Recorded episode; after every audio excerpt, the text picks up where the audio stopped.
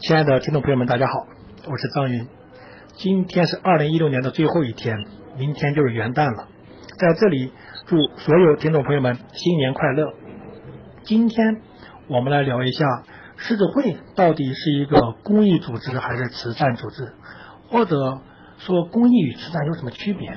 首先，我们在国际狮子会网站上去寻找国际狮子会是如何定义自己的。在网站里边，首先把自己定义为一个志愿者组织，其次是一个公益组织。整个国际狮子会网站里边是寻不着慈善两个字的。那么引入到中国以后，我们中国狮子联会把我们定义为一个公益慈善服务型组织。你看这里又有公益，又有慈善，还有服务。那么公益与慈善到底有什么区别呢？我们可以去百度。也可以在微信里去寻找到很多关于公益与慈善的区别的文章。那么用一个大白话来讲，公益与慈善的区别就是：公益是什么？公益就是去感召到更多的人，为另外一帮更多的人做些事情。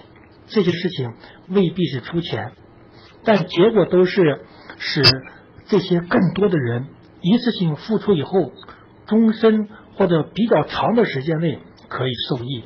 这一般就是公益行为，而慈善呢，就是一个或极少数的人为另外一个或者极少数的人去做些事情，这些事情主要以出钱为目的，结果就是使他当场就能受益。比如说，我们在非洲一个村里边缺水，公益行为就是说为这个村去打口井，使得这个村里的人可以比较长时间喝可以喝到水。那么慈善呢，就是一下子给他们提供很多矿泉水，让他们马上就有水喝。所以说，狮子会既然把自己定义为一个公益组织，它更多的还是希望这些一百四十万个会员再去带领更多的社会人士，去为全球的至少有一亿人，就是今年提出口号为一亿人做些服务，这些服务更多的是一些公益行为。慈善，比如说像比尔盖茨基金会啊、巴菲特基金会啊，他们更多是以出钱的形式为一些急需帮助的人做一些事情，这就是慈善行为。所以在中国，我们在做很多慈善行为的时候，中国狮子联会也把我们的慈善行为定义为叫做参与式慈善。比如说我们以前做希望工程的时候，我们只是出钱，至于这个钱如何来花、如何来用，我们并不知道的。